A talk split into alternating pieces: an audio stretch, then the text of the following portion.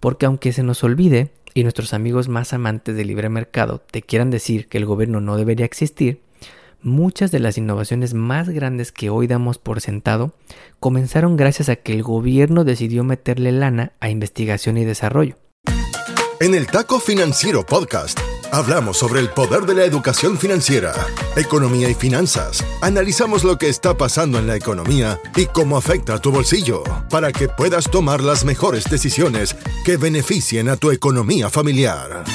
Prepárate, porque todo esto y mucho más escucharás solo aquí, en el Taco Financiero Podcast, junto al economista Enrique Castro, el mejor podcast en español sobre economía y finanzas. Bienvenidos. Hoy es lunes 19 de diciembre y estamos en el cierre de temporada de este Taco Financiero Podcast del 2022. Y en este final de temporada queremos platicar contigo sobre lo que nos deja este año que está por terminar, sobre los grandes cambios que sucedieron en la economía y cómo, aunque sucedan literalmente del otro lado del mundo, tuvieron un impacto en nuestro bolsillo y en nuestra economía en este año que termina. Y es que este año ha estado lleno de eventos que marcaron la vida de millones de personas alrededor del país y del mundo, y que han ocasionado cambios permanentes o que por lo menos sentiremos durante varios años en el futuro. Y decidimos agruparlos en cinco grandes temas que evidentemente no son los únicos, pero son de los que creemos tuvieron un mayor impacto en la economía. Esta semana te platicaremos tres de ellos y en la última semana del año te platicaremos sobre los otros dos, para mantener los episodios cortos y que puedas disfrutarlos mientras manejas, mientras haces las últimas compras para la cena navideña o mientras te echas un café por la mañana comiéndote el recalentado. Antes de comenzar, en el taco financiero estamos muy contentos de que Argentina haya ganado la Copa del Mundo pues era el único logro que le hacía falta ganar al mejor jugador del mundo y seguidor del taco financiero, Leo Messi. Luego de 20 años de sequía, la Copa del Mundo por fin regresa al continente americano y en cuatro años más los países de México, Estados Unidos y Canadá seremos anfitriones de la siguiente Copa. Así que empieza a ahorrar tus dólares si quieres ir a apoyar a tu selección en 2026. No hay mejor momento para empezar a planear esta meta financiera. Ahora sí, vamos con el cierre de temporada. El Taco Financiero Podcast está en Internet. En Instagram, Facebook, Twitter y TikTok. Encuéntranos como arroba taco financiero o visita nuestra web tacofinanciero.com. Encuentra más data sobre contenidos, entrevistas y mucho más. Mantente en línea y siempre actualizado. tacofinanciero.com. Una idea del economista Enrique Castro. 2022 es un año que se nos fue rapidísimo. Parece que ayer estábamos haciendo planes para ir de vacaciones por primera vez desde la pandemia, o comprando boletos para ir a ese concierto o incluso para ir al mundial. Y mientras hacíamos todos esos planes, la economía no paraba de darnos noticias, y en varios casos dolores de cabeza. El primer gran cambio económico que vivimos en este año fue sin duda la guerra entre Rusia y Ucrania. Por allá en febrero nos dimos el susto del siglo al ver estallar una guerra en la que Rusia, a través de su líder Vladimir Putin, quería destruir a Ucrania y recuperar entre comillas el territorio de la Unión Soviética. Y dado que Rusia es como una gasolinera gigantesca, al ser el segundo país que más exporta petróleo en el mundo, el conflicto le dio en la torre a los precios de los energéticos, afectando a todo el mundo, pero principalmente a Europa pues 40% del gas que consumía día a día venía de Rusia. Durante un tiempo vimos los precios del petróleo subir los 100 dólares por barril,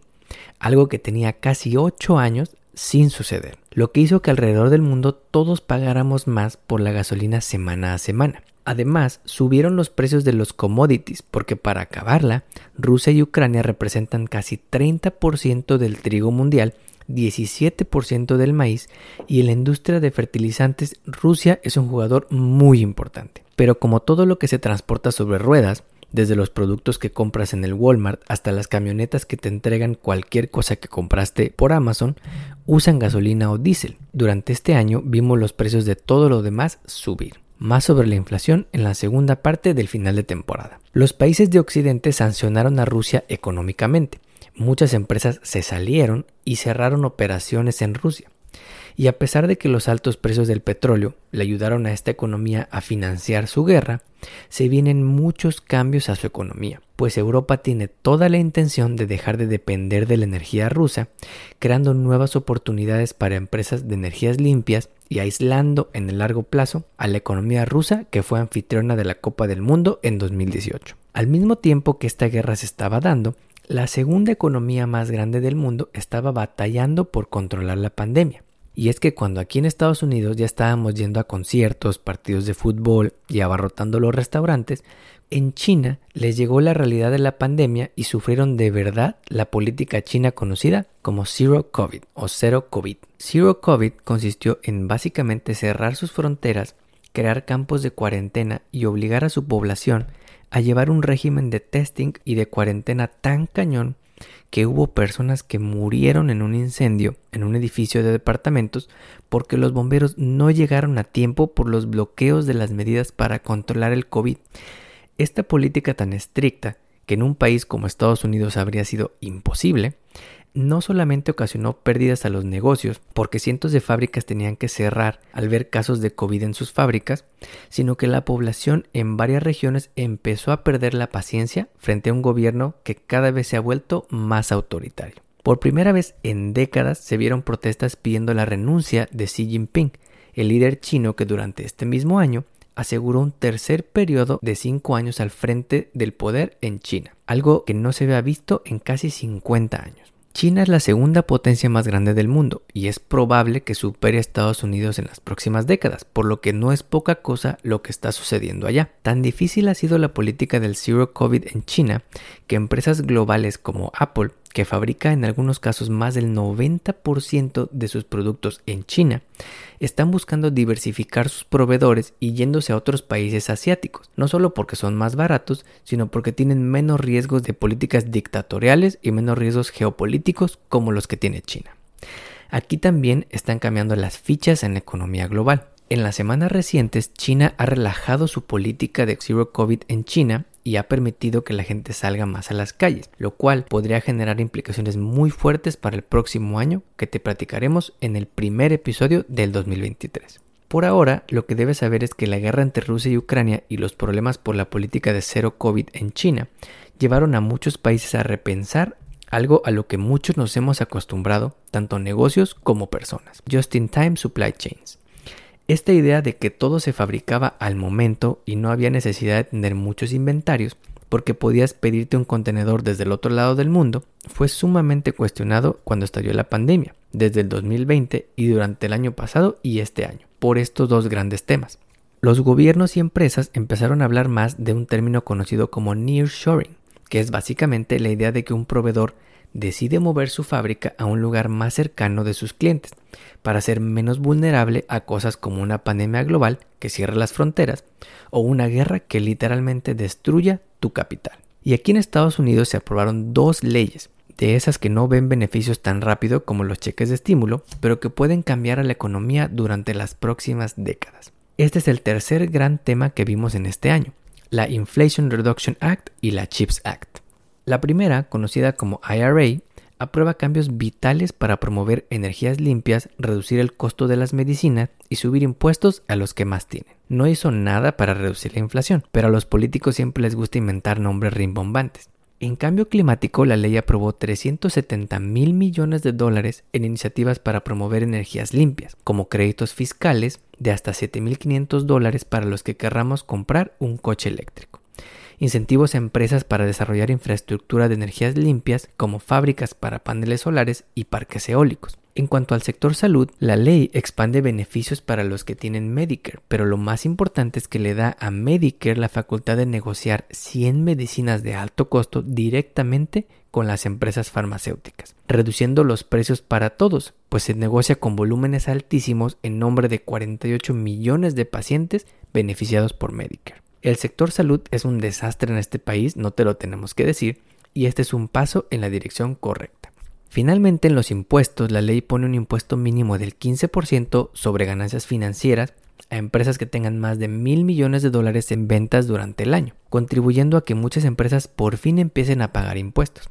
Debes saber que en 2020, el año de la pandemia, hubo al menos 55 grandes empresas que pagaron 0 dólares en impuestos, pero reportaron ganancias contables a sus accionistas.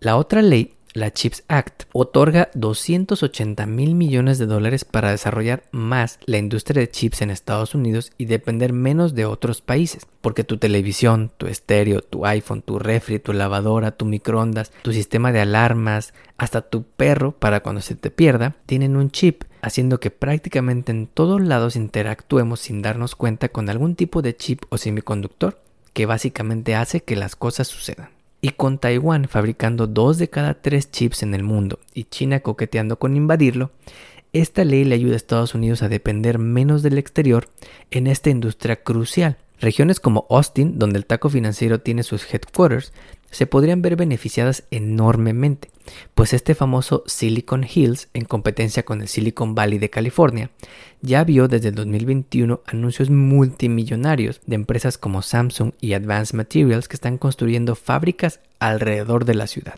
Porque aunque se nos olvide y nuestros amigos más amantes del libre mercado te quieran decir que el gobierno no debería existir, Muchas de las innovaciones más grandes que hoy damos por sentado comenzaron gracias a que el gobierno decidió meterle lana a investigación y desarrollo. Desde desarrollos médicos como la tecnología que permite hacer resonancias magnéticas o MRIs, pasando por el GPS que usas en tu teléfono o en tu coche, o la tecnología de luces LED o la investigación para crear productos sin lactosa, imagínate eso, hasta las bases de lo que hoy conocemos como el Search Engine de Google, vinieron de grants y apoyos del gobierno, ya sea directos o a través de las universidades y sus centros de investigación que reciben estos grants millonarios. Por eso las dos leyes que se aprobaron este año, la Inflation Reduction Act y la CHIPS Act, son de gran importancia. La siguiente semana te platicaremos la parte 2 de este cierre de temporada, en el que hablaremos de los grandes temas que definieron a la economía durante este año que termina.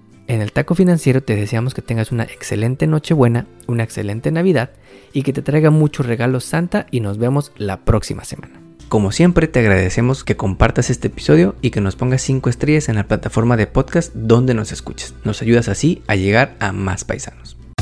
Hasta aquí llegamos por hoy. Nos despedimos hasta la próxima emisión de El Taco Financiero Podcast, junto al economista Enrique Castro.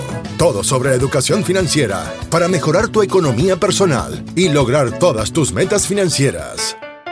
No olvides seguirnos en redes sociales para encontrar más novedades. En Instagram, Facebook, Twitter y TikTok. Encuéntranos como arroba taco financiero o visita nuestra web tacofinanciero.com. Hasta pronto. El podcast que acabas de escuchar, El Taco Financiero, refleja la opinión exclusiva del presentador o sus entrevistados y no representa la opinión de patrocinadores o terceros. El podcast tiene el objetivo exclusivo de informar y no busca promocionar la compra de acciones de empresas en específico. Tampoco es un reporte de investigación y no representa consejo legal o financiero.